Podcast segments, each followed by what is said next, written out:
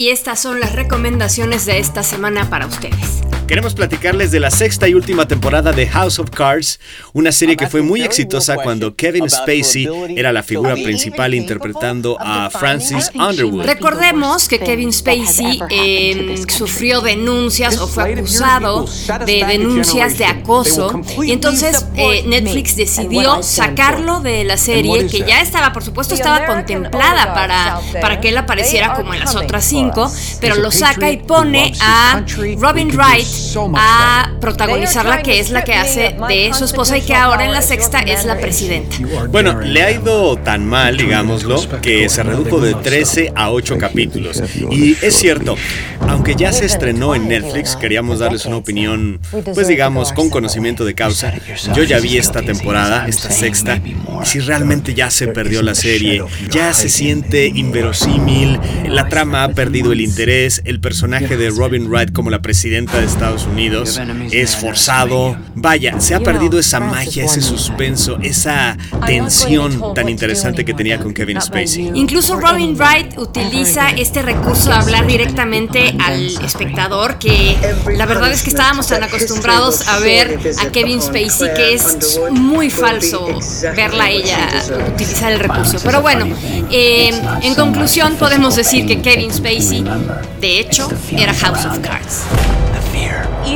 Les queremos recomendar una exposición en el Museo Trick Eye. Interesantísimo esto, un museo interactivo 3D y de realidad aumentada, el más grande del mundo, llega a México. Y nada más recordarles que la realidad aumentada es este que a través de ciertas tecnologías que uno se pone y que utilice en aplicaciones o lo que sea, se pone en, en los ojos, se ve la realidad como es, pero con elementos extras tecnológicos. Está conformado por seis salas distribuidas a lo largo de 1800 metros cuadrados. Ya se presentó en Tailandia, en Singapur, en China, en Hong Kong, Corea y ahora está aquí.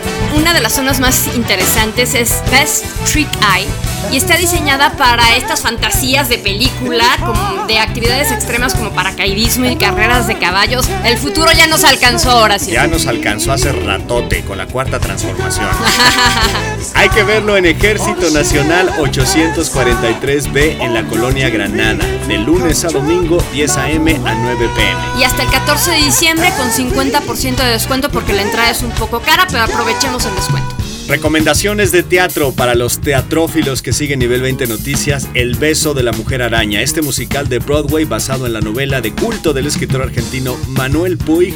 Esta obra se presenta en el Teatro Hidalgo del IMSS, en, que está justamente en la calle de Hidalgo 123 en el centro. Y recordar que el libro relata la historia de estos dos presos, uno, un preso político y un homosexual. Y este eh, preso homosexual escapa de su realidad a través de Aurora, que es una diva de imaginaria del cine y que hace en esta puesta Chantal Andere. También está Olivia Bucio, está Jorge Gallego, Rogelio Suárez, Luis Gatica y se presenta el sábado 15 de diciembre al domingo 6 de enero Bienvenidos a la guía definitiva de jazz de nivel 20, segunda parte. Continuamos con las recomendaciones. La primera, las musas de papá Sibarita. Este lugar, ubicado en Orizaba 218, en la colonia Roma, donde dicen se cocina con amor artesanalmente y se presentan a manera de conciertos músicos de jazz de lo mejor de esta ciudad. Pizza Jazz Café se ha convertido en un lugar icónico ahí en la colonia Portales, el municipio libre número 46. El dueño y chef es Adrián Escamilla. Dicen que los jam sessions se ponen muy bien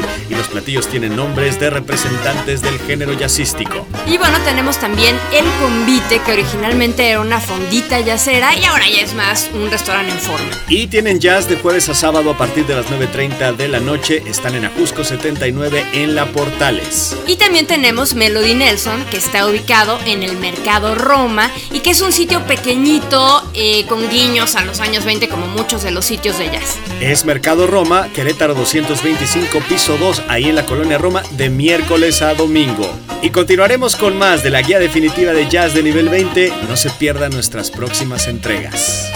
Pues muchas gracias por escucharnos, búsquenos, denos like y suscríbanse a nuestro canal de YouTube. Tendremos más sorpresas el año que entra, no se despeguen de nivel 20 y de las noticias. Adiós.